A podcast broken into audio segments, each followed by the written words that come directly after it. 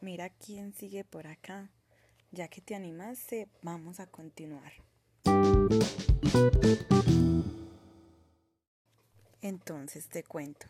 Los chimpancés pueden caminar como el humano por un tiempo corto, ya que sus débiles patas traseras no lo soportan mucho tiempo.